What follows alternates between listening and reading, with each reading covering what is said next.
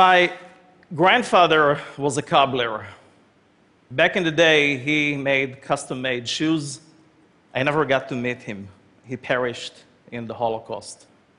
But I did inherit his love for making, except that it doesn't exist that much anymore. You see, while the Industrial Revolution did a great deal to improve humanity, it eradicated the very skill that my grandfather loved, and it atrophied craftsmanship as we know it. But all of that is about to change with 3D printing, and it all started with this the very first part that was ever printed. It's a little older than TED. It was printed in 1983 by Chuck Hull, who invented 3D printing. But the thing that I want to talk to you about today, the big idea that I want to discuss with you, is not that 3D printing is going to catapult us into the future, but rather that it's actually going to connect us with our heritage, and it's going to usher in a new era of localized, distributed manufacturing that is actually based on digital fabrication. So, think about useful things. You all know your shoe size. How many of you know the size of the bridge of your nose or the distance between your temples? Anybody? Wouldn't it be awesome if you could, for the first time, get eyewear that actually fits you perfectly and doesn't require as any hinge assembly, so chances are the hinges are not going to break. But the implications of 3D printing go well beyond the tips of our noses. When I met Amanda for the first time, she could already stand up and walk a little bit, even though she was paralyzed from the waist down. But she complained to me that her suit was uncomfortable.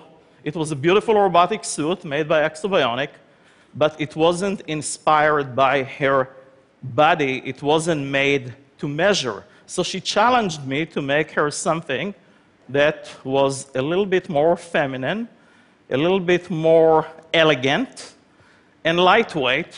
And like good tailors, we thought that we would measure her digitally.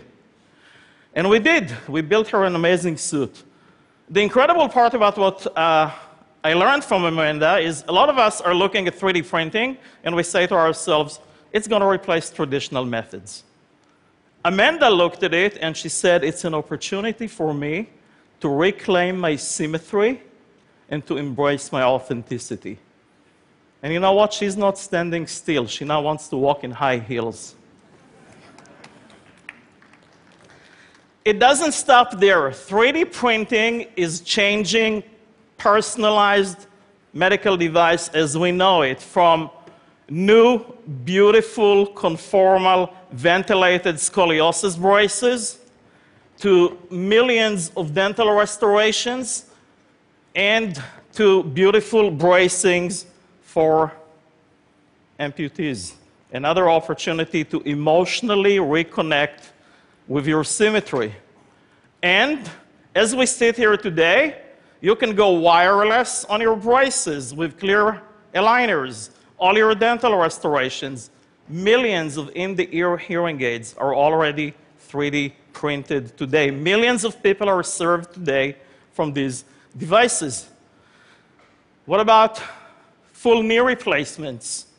From your data made to measure all of the tools and guides are 3D printed.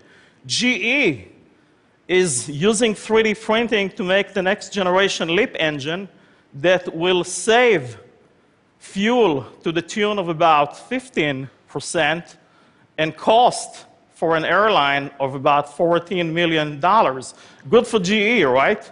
And their customers and the environment. But you know, the even better news is that this technology is no longer reserved for deep pocketed corporations. Planetary Resources, a startup for space explorations, is going to put its first space probe later this year. It weighs a fraction of a NASA spaceship. It costs a fraction of its cost. and it's made with less than a dozen moving parts, and it's going to be out in space later this year. Google is taking on this very audacious project of making the block phone, the Ara. It's only possible because of the development of high speed 3D printing that, for the first time, will make functional, usable modules that will go into it. A real moonshot powered by 3D printing. How about food? What if we could, for the first time, make incredible delectables like this beautiful TED Teddy here that is edible? What if we could completely change the experience, like you see with that absinthe serving that is completely 3D printed? And what if we could begin to put ingredients and colors and flavors in every taste, which means not only delicious foods, but the promise of personalized nutrition around the corner. And that gets me to one of the biggest deals about 3D printing. With 3D printing, complexity is free. The printer doesn't care if it makes the most rudimentary shape or the most complex shape. And that is completely turning design and manufacturing on its head as we know it. Many people think that 3D printing will be the end of manufacturing as we know it. I think that it's the opportunity to put tomorrow's technology in the hands of youngsters that will create endless abundance of job opportunities. And with that, everybody can become an expert maker and an expert manufacturer. That will take new tools. Not everybody knows how to use CAD, so we're developing haptics, perceptual devices that will allow you to touch and feel your designs as if you play with digital clay. When you do things like that, and we also develop things that takes physical photographs that are instantly printable, it will make it easier to create content, but with all of the unimagined, we will also have the unintended, like democratized counterfeiting and ubiquitous illegal possession. So many people ask me, will we have a 3D printer in every home? I think it's the wrong question to ask. The right question to ask is, how will 3D printing change my life? Or in other words, what room in my house will 3D printing fit in?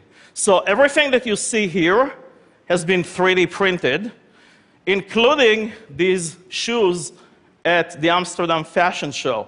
Now, these are not my grandfather's shoes. You know, these are shoes that represents the continuation of his passion for hyperlocal manufacturing. My grandfather didn't get to see Nike printing cleats for the recent Super Bowl. And my father didn't get to see me standing in my hybridized 3D printed shoes. He passed away three years ago. But Chuck Hull, the man that invented it all, is right here in the house today. And thanks to him, I can say, thanks to his invention, I can say that I am a cobbler too. And by standing in these shoes, I am honoring my past while manufacturing the future. Thank you.